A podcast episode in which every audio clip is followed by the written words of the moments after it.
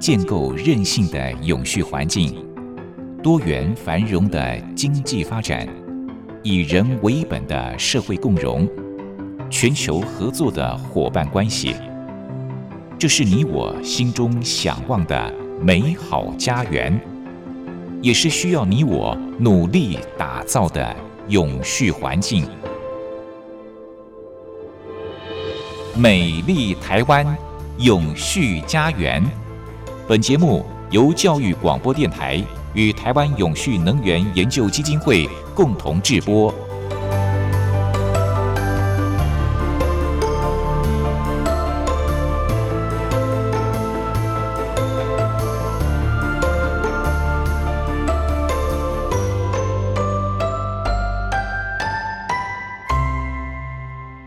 位朋友您好，欢迎您再度按时收听《美丽台湾永续家园》，我是节目主持人朱玲。净零排放可以说是今年最夯、最具体的企业永续趋势了。在推行永续的时候，会发现永续并不是只要自己做好经济、环境、社会面的管理就可以了，来自于供应链的因素也会间接影响组织所造成的环境跟社会的冲击。比方从这个环境面来说。产品制成当中的碳足迹，也许有一大部分是来自于我们的上游厂商或者是物流。当然，我们也必须承认，供应链的去碳化很难。首先要面对的就是怎么样取得相关数据，制定出明确的目标跟标准，要求供应商遵循。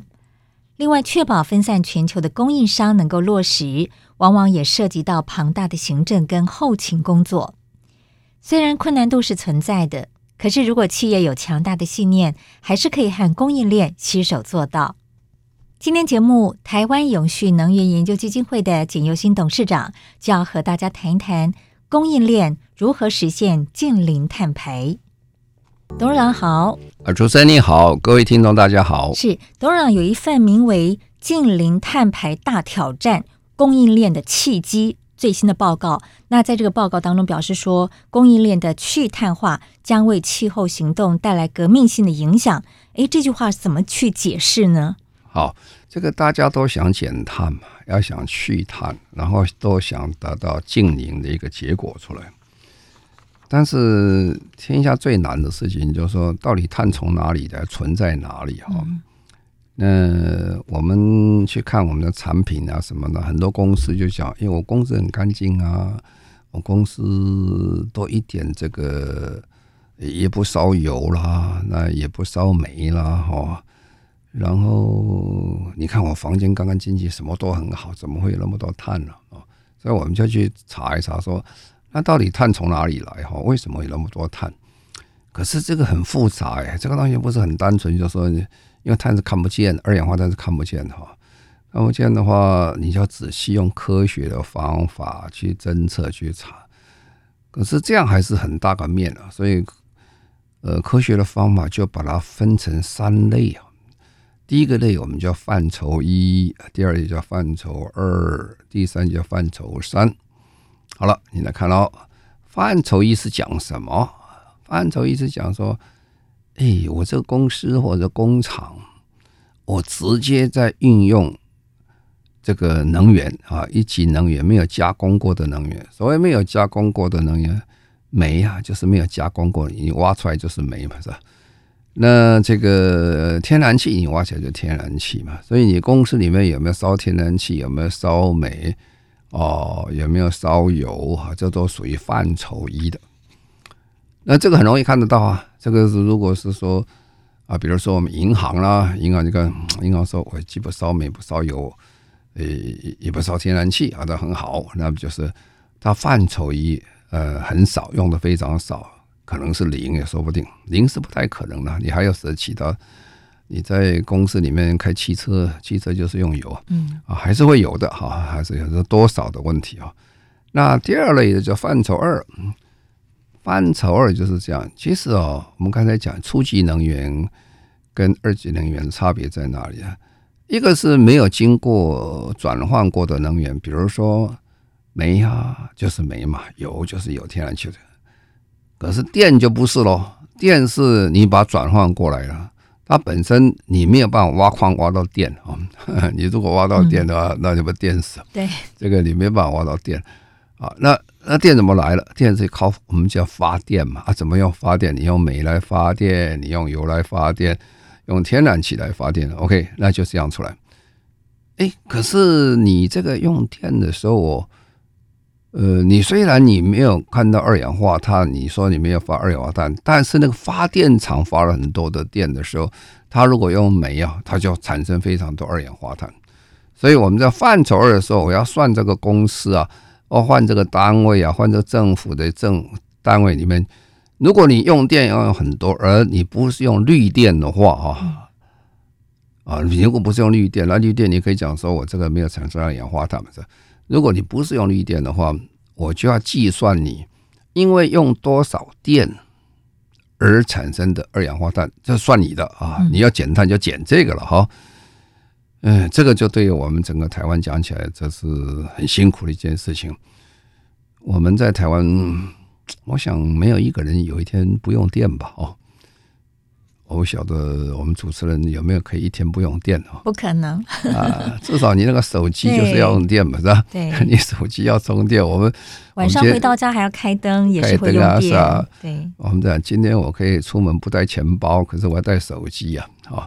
那现在已经变成你根本是粘在你身上的东西，是。所以一定要会用电啊！那用电，啊，很抱歉了，因为我们台湾这个呃整个发电的系统。我们百分之八十用的是化石燃料啊，大概我们现在的百分之三十七、三十八左右是用天然气啊，啊，那有一些剩下是用煤了，然后再有一些少数用油啊，所以你可以看到，你就用了非常多的这个呃化石燃料，因此呢产生很多二氧化碳，那这算你的咯，这是算你的就很清楚就算，好，那这还好算啊，这个还好算。那第三个叫范畴三哦，范畴三就是很困难哦。范畴三就是好了，你在公司做事啊，今天呢，因为疫情的关系，大家比较不出门的是吧？不出门没有关系啊。那还有很多人还是要出门啊，他要出差了啊，出差，在台湾国内出差，国外出差，反正你只要出差啊，你坐的这些交通工具啊，产生了二氧化碳，你就算你的啊。换句话说，我今天坐飞机到美国去。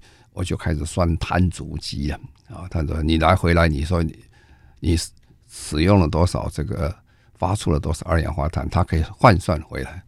这也就是说，我们以前每次在办奥林匹克比赛的时候，就很多环境呃主义者，他们对这个就是不满意。他说：‘哇，你把全世界所有人集合到东京去，或者是……’呃，伦敦去去办这个奥林匹克，每个人都要坐飞机啊，每个人要坐火车啊，你要算碳足迹哦。你这个碳足迹算出来，就说你每一个人呢，为了参加比赛，你要产生多少二氧化碳啊？这就是所谓范畴三的问题了哈。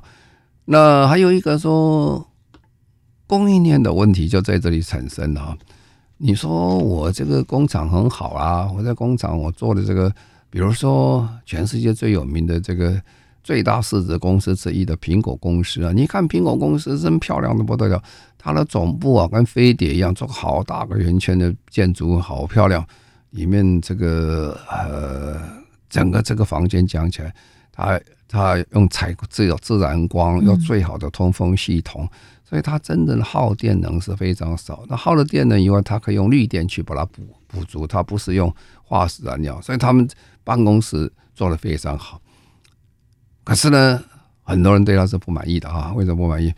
因为他说你这个苹果的手机啊，最近我们 iPhone 十三出来以后，你苹果手机哦，嗯，二氧化碳排放太多。嗯，那他他他突然听听，我这个手机又干净又漂亮，怎么又产生多少二氧化碳呢？很容易算了，你把那苹果手机里面把零件一拆解啊，里面就有我们台湾非常多的产品在里面了，比如说我们台积电做它。这个呃心脏部分，然后，我们的晶圆代工很多东西都是台湾做的。那还有镜片啊，还有这个呃，这个它的这个呃，我们这个玻璃玻璃面啊，这个等等，这些这些都要算二氧化碳排放啊。哦，加起来就是很可观哦，就不是那么小了。所以你慢慢就会知道说，哦，供应链影响真的很大哎。你你前手前手送到你这手上这些所有的零件，这些供应链所产生的二氧化碳都要算到你的产品里面去。嗯，哦，那你大概知道这不小了吧？哈，所以范畴一对很多公司是减减少不困难，范畴二也不困难，范畴三是里面最困难一件事情啊。所以因此我们谈这个问题的时候。啊，谈整个全世界净零排放的时候，绝对不要忘记供应链啊！大家关心就关心供应链了。好了，既然关心供应链，在台湾讲起来就是很严重了。为什么严重？呃，因为我们的企业基本上，呃，很少有品牌大企业。我们是有了有一些品牌企业，但是比例是很低啊，产产值也不是真那么大，不像苹果啦、Google 那么大啊。那我们都是做人家的供应链的，对，我们是全世界非常有名的供应链。我们做 OEM，做 ODM，我们是供应链。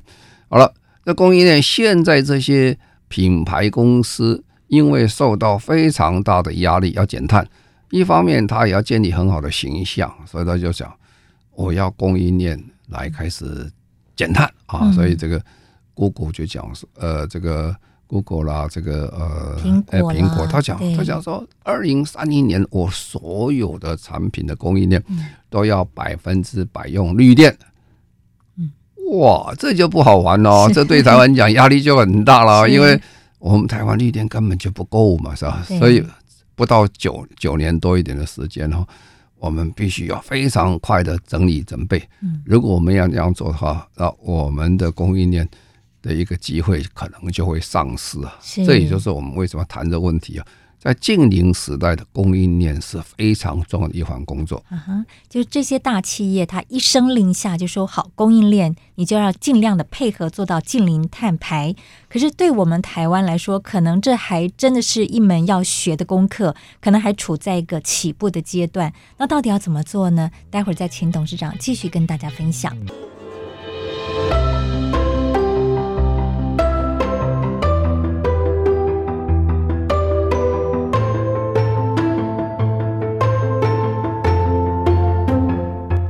环境永续，企业永续，能源永续。您现在收听的节目是教育广播电台与台湾永续能源研究基金会共同制播的《美丽台湾永续家园》。美丽台湾永续家园，今天我们谈的主题是供应链如何实现近零碳排。我们邀请到的主讲人是台湾永续能源研究基金会的董事长，同时也是中华民国无任所大使的简尤新博士。好，刚才董事长跟大家谈到了，我们台湾很多都是高科技产业的代工哦，那也就是所谓的供应链。供应链将来一定要慢慢的配合做到近零碳排，怎么做呢？我相信这是有难度的。那接下来就要请董事长继续来跟大家分析。呀，刚才主人讲，主持人讲说要慢慢的来做这个事情，其实我在想要快快做，快快来不及了，时间很赶。二零三零年哦，因为最近才有一个单位啊，就是呃波士顿的一个顾问公司集团哈，跟这个世界经济论坛他们合作啊，出了一本书了，就是净零。碳排的大挑战啊，他们很清楚来讲说，你到底是哪些人要来做这个事情？那他这个这个名字是“净零碳排大挑战”供应链的契机啊。那么他现在就想，他锁定了供应链啊。对。呃，因为什么锁定供应链？锁定供应链，他老实讲一下，就不是锁定已开发国家而已了，因为大部分的供应链都在。呃，开发中国家了啊。那我们过去全世界对开发中国家是比较客气一点啦，因为他觉得大家都有共同的目标，有不同的责任啊。但是呢，呃，在现在要积极创创造一个新的经营状态，说，呃，不管是已开发或者未开发、开发中国家，一起来做，一起来做的时候，就先从呃开发中国家。的一些生产开始做起，因为它是直接连到已开发国家产品的一个范畴三的一个范围啊，所以他这本书他就去找哈，他就找全世界碳排放量五成以上的八大行业啊，这个八大行业跟我们平常在台湾讲的八大行业是不太一样的东西啊。呃，他这个八大行业是讲说这供应链去单化哈，那么最重要的一个八大这个国际的企业八大行业，这八大行业里面第一项啊，呃，你想不到就是食品业，对，食品业占百分之二十五左右。等一下我们说明食品业是很多哈。嗯。再来就是营造业啊，营造业占第二名哈。那营造业占百分之十左右哈。那营造业百分之十的原因，就是说其实很容易懂啊。你用水泥、用钢材、用这些，然后你再用电、用什么东西，这个当然比例是很高。好，那第三类就比较有趣了啊。第三类第一个叫时尚哦，时尚，再来货运哦，再来家庭消费性的产品。大概占百分之五左右哈，那么大概全世界排第三名。那剩下来的大概是电子产品啊、专业服服务啦、或汽车业啦，占他们排了个百分之二左右哈，是榜上第四名啊。这是八大行业啊。这个八大行业，它为什么找这八大行业呢？因为这个八大行业，你仔细一听刚才讲哦。这十一咨询娱乐几乎通通在这里面了哈，它非常多元哈。第二，它共同的特点呢，这全世界都有了，不是只有哪一个国家有，它是遍布全世界。因为这供应链非常非常的复杂哈。我们吃任何东西，什么东西，呃，你都不要想以为是我们自己国家产的、台湾产的，呃，你吃的猪肉也不一定是台湾产的，是吧？你吃的牛肉不哪里来的不清楚啊？你要问清楚。他想，哎呀，我这个是美国牛肉，是澳洲牛肉。那衣服你也我想这个是啊，你明明买的是瑞典的高级衣服啊，英国高级衣服啊，上面写 Made in China 啊，这个都到处各国都有。所以这个这个是呃八大行业里面的遍及所有东西。那所以这样的就是因为产这些东西啊，其实都是很多中小企业在产的了哈。它不是说跨国大企业在生产，因为它是所有的供应链巴拉巴拉巴拉加起来，加起来以后，如果你要去找这些问题的时候，你要一家一家去找，哦，这就是很困难哈，困难。呃，我在台湾过去十五年办一个奖，叫台湾企业永续奖。嗯，那我这个在奖里面用鼓励的方法。就请很多公司来参加比赛，然后我们给他以教育的机会，让他这个呃工作永续的工作做得好。那在十五年我看的进步非常之快哈。那他们的公司都是蛮大的公司啊，那多大呢？大概是他们公司的市值，股票市场市值占我们台湾整个上市公司百分之七十五，算是很多了哈。啊，也很多人就讲我们说，哎，你们只搞大公司哦，还怎么不搞小公司？因为我们是中小企业为主的公司，国家嘛，是是吧？如果你一开始就从中小企业去找的话，哈，做不完呐，做不完，因为太多了，上百万家中小企业，你从哪里走起？你怎么做都做不完。那如果你从大企业开始着手的话，大企业都有供应链哦，你负担给。这个大企业有管理供应链的责任的时候，那就有一点像台湾话叫“蚂蚱起瓜”哈，你一拉起来，全部就拉上了哈。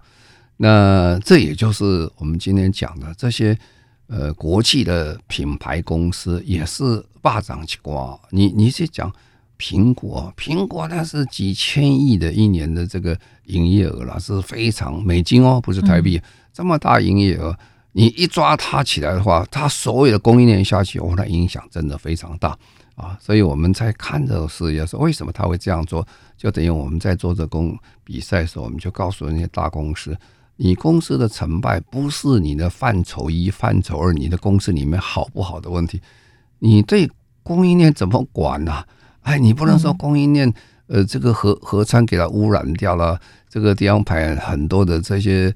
废弃物等等呃，你说不管，你只看到最后最终产品，这是不行的哈。所以就是这个理由啊，为什么呃这个报告里面特别要强调供应链的问题啊？因为实际上不是台湾哈，这个全世界所有的企业大概百分之九十几以上都是中小企业了。你仔细看，不是台湾，台湾不台湾的中小企业是表现非常优秀，是不错。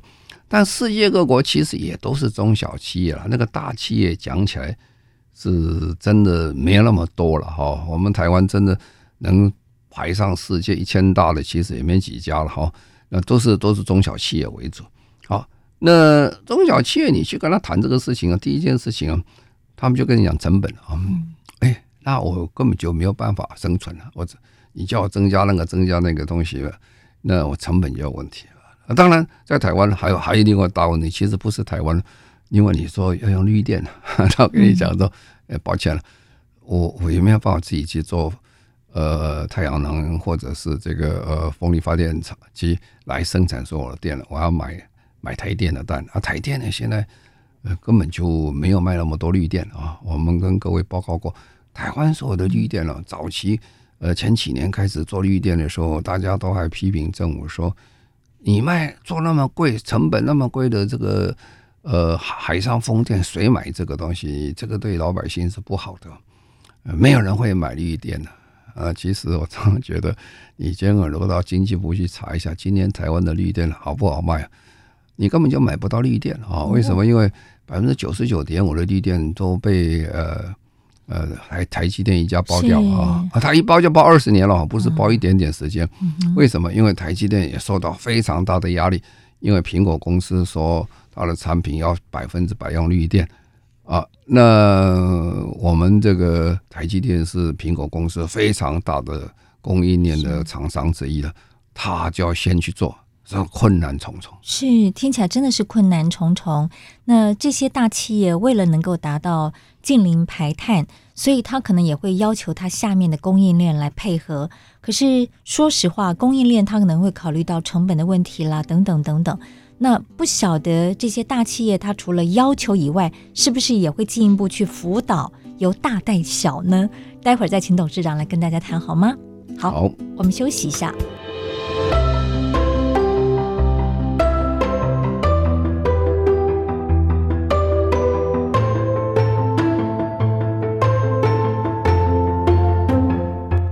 环境永续，企业永续，能源永续。您现在收听的节目是教育广播电台与台湾永续能源研究基金会共同制播的《美丽台湾永续家园》。美丽台湾永续家园，我们节目是在每个礼拜六的早上十一点零五分播出。今天在节目当中呢，董事长跟大家谈到的主题是供应链如何实现净零碳排。那么刚才提到了大企业现在都慢慢的有共识，希望能够在二零三零年甚至是二零五零年达到净零碳排哦。但是相对的，下面的供应链也必须要配合。可是我相信这会无形当中增加供应链的成本。那这些问题该如何解决呢？你刚才谈到说，哎。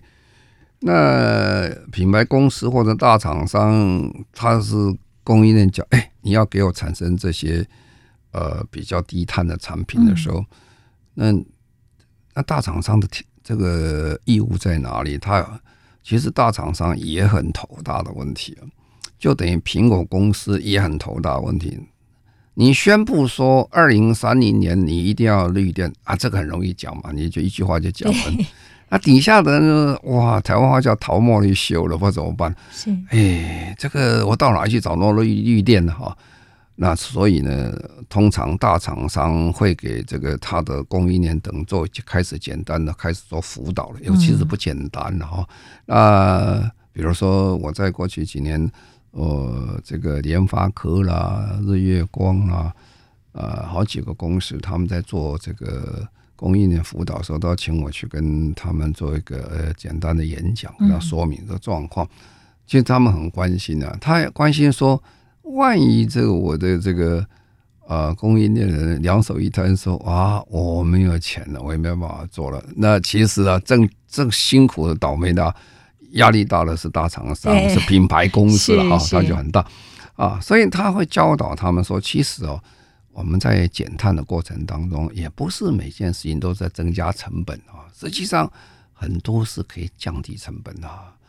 就等于我们常常在讲，就说这个房屋的这个节能减碳哦，如果你真的做得很好的话，大概你花了一些钱投资进去，呃，减少让你这个整个电器啊、各种设备、马达等等换新啊，灯泡换掉啊，当然你这个要花不少钱哈，但是它整个这个呃电费就会下降很多。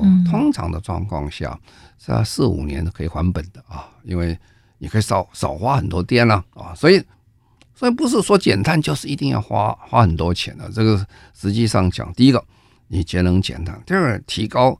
制成的效率啊，你在做这个事情的时候，呃，你怎么做法可以让它这个制成的效率增加啊，而且还可以减少它的能源的这个浪费啊？实际上，在现在工业四点零或 AI 的时代里面，我们已经看到很多工厂已经非常现代化，其实跟过去想法都不一样。很多工厂你进去根本看不见，看不见人呐。啊，它根本整个房子是黑的哈？为什么？因为没有人在里面，就被开灯的时候，都是机器人，机器在跑嘛，是吧？所以说制成效率提升哈，然后用再生的原料哈，再生物料，然后你所有的这些呃东西，我们用循环经济的概念来做。所谓循环经济的概念来做，其中之一就是说，哎，你这个不要浪费你的废料啊。它其实不叫废料，其实它讲错置的资源，它其实还是好材料，只不过你没有好好用它啊。这些把它绕回来的话，其实成本并没有增加那么多了哈。它其实有一个呃统计这样算哈，他说这如果算手机啊，哦零碳手机哦，记得是零碳手机，他算算算，零碳手机大概增加的成本只有百分之一而已哦。嗯哦。百分之一，就是很可很可观啦，这等于没有的意思啊。可是当然我们要要清楚，这个是各种所有零件加总起来变成百分之一了。虽然有些会增加很多，也是增加；有些还可以减少非常多，啊，而且还可以省很多钱。所以这个就要看你中间是怎么去做组合，各种状的不太一样啊。所以百分之一，有些到百分之四左右了哈。比如说。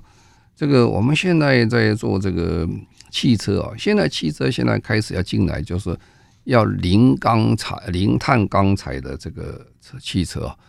我们知道汽车里面最重要就是钢材啊，你没有钢做不了汽车哈。那这个钢炼钢哦，我们都晓炼钢炼水泥是二氧化碳排放最多的啊。所以我们现在做零钢材啊，零碳的钢材，零碳的钢材怎么做呢？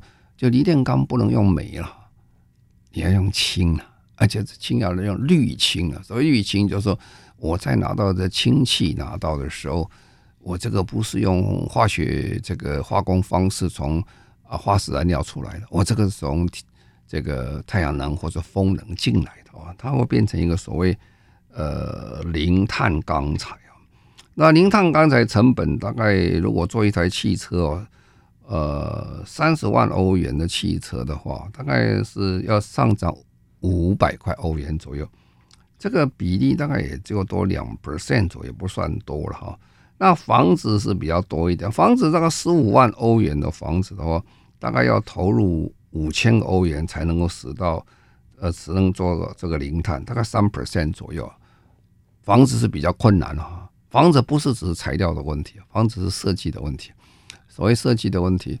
我们常常看啊，台湾有一栋房子，实在是节能减碳，其实做的不错，就是我们的总统府。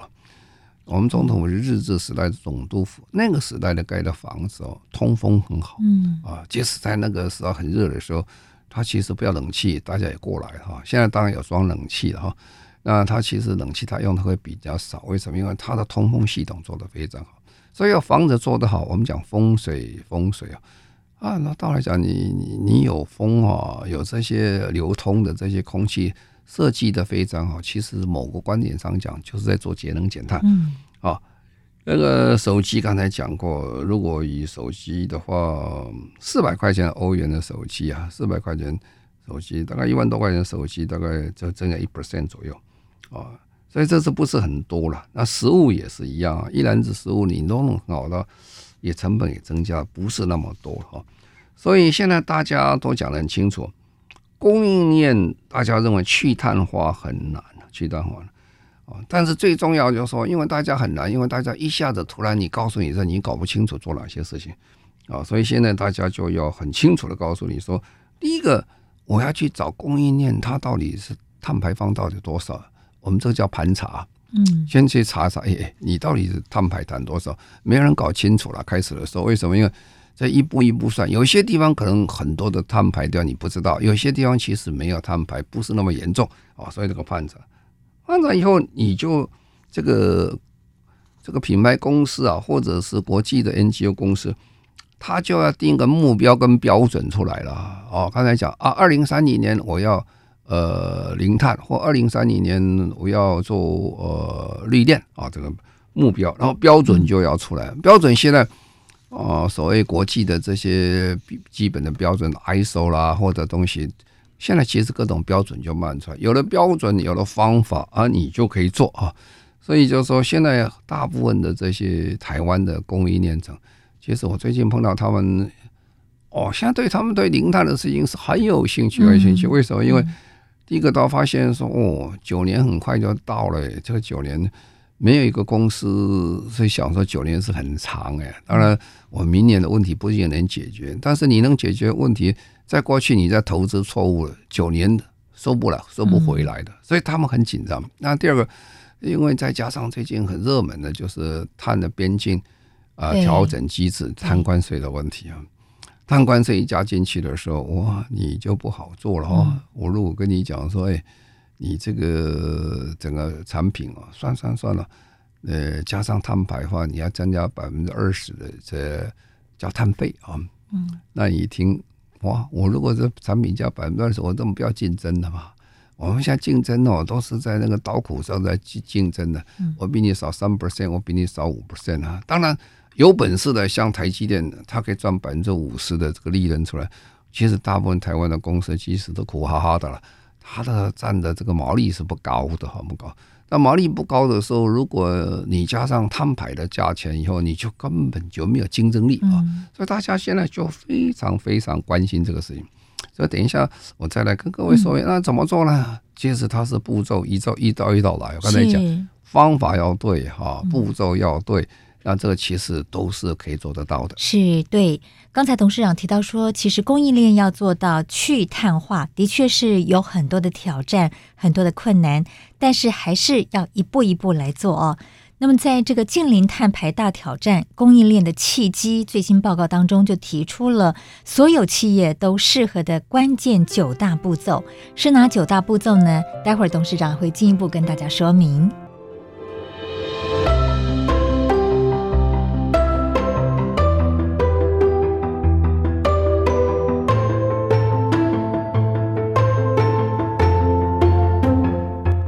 环境永续、企业永续、能源永续。您现在收听的节目是教育广播电台与台湾永续能源研究基金会共同制播的《美丽台湾永续家园》。今天在节目当中，我们谈到的主题是供应链如何实现净零碳排。好，那么接下来呢，董事长就要跟大家谈一谈，要达到这个净零碳排哦。有关键的九个步骤，究竟是哪九个步骤呢？这个我们在看这个时代啊，在这个为什么突然企业界对这个会有兴趣啊？而苹果公司这么兴趣，其实老实讲啊，如果五年前的苹果公司其实还没有真那么的注意了。五年前的苹果公司，我们看报上常常还会登一件事情，哇，这个苹果公司。呃，他这个产生非常多的这些劳务纠纷哈，人家讲他这个是这个血汗工厂、血汗工厂等等了哈，然后说他的这个碳排放呃很多等等。大概几年前，在这个呃苹果公司就请的这个当年这个美国的环保署的署长下来之后。Lisa Jackson 啊，做他们的这开始是做永续长啊，去做这个事情，哦，整个都变掉了。他们非常重视这个整个永续的问题啊，所以非常为什么？因为大家知道说，人民的这个永续跟环保的意识是大幅的抬头啊。所以在美国跟台湾不一样，美国人有很多的 NGO，这个 NGO 也是非常强势的。在 NGO，它其实已经进入他公司的工会里面去了啊，工会里面常常提出来问题，也将老板们是非常难以处理哈。呃，这个我们有机会再会跟各位讲，不是只有 Apple 苹果是这样，Amazon 啊，或者是 Google 都是这样。哦，即使 Microsoft 也是这样。哦，所以这个意识抬头之后，如果你不能够做得很好的一个反应的话，员工会直接向这个董事长、总经理、董事会里面挑战啊。啊，通常这个挑战的结果，呃，对管理方都是很不利的啊，因为这个挑战者是通常是站在道德的高度，爱护地球的高度哈，甚至现在你可以看到美国最大的一个呃石石石油公司叫 Exxon Mobil，这公司最近也没有多久以前，他们才开股东大会重选他们的董事啊。哦，这个董事里面，你叫你没有钱的、没有大股票的人，你这很难去做这个他的董事，因为那股权蛮大的。可是这里有三个独立董事哦，他们就联合所有的这些啊基金公司们，他说：“你们支持我，虽然我就一点点呐，几乎是呃海水的跟大海比这样一滴水这么小的一个股权，因为他们没没有什么钱嘛。”但是我可以进去以后，如果你们支持我的话，我可以影响他董事会。因此呢，这三位先生啊，居然当了独立董事哦！这下子，这个 ExxonMobil 在全世界最大石油公司的董事长，现在头哦也也这个紧张的不得了，这个头大的不得了。为什么？因为现在开始，ExxonMobil 的走向跟过去就开始要不一样，否则这个独立独立董事每天都会找你麻烦啊，所以就会改变了。所以公司必须改变，它才能生存啊。如果不改变的话，你没有办法应付这个社会。那第二个就是当然碳碳价的问题，刚才讲过，碳价已经上涨了，最近已经涨到五六十块欧元了，很快，很快就会涨到一百了了哈，再慢慢上去。所以这个碳价一涨的话，你你生产就没有价值了。啊，那成本当然会上升，所以他就定了几个，他定了九个方法了。其实，对我们这个观众听众讲起来的话，其实你不太需要知道这是想要怎么做。不过我大概跟你说一下，他大概怎么做哈。是第一件事情哦，还是要建立一个排碳那个基准出来哈。刚才讲范畴一、范畴二、范畴三，你先算了，你到底你你碳排它，我做个盘查，我如果盘查不清楚的话。我怎么去定我的减碳目标呢？我根本就不知道碳排多少，我怎么知道怎么减法了哈？那第二个就是说，如果你有知道这个你公司的碳排多少，你要定个定个步骤出来了，我怎么去减啊？这个步骤出来，这用科学的方法。什么叫科学的方法？呃，你不能随便讲两句话就讲。哎呀，我们最近看到很多公司也很有意思。最近我们在推净零的工作哈，就是净零排放，就大家说把。碳排的二零五零年，把它完全碳排结束。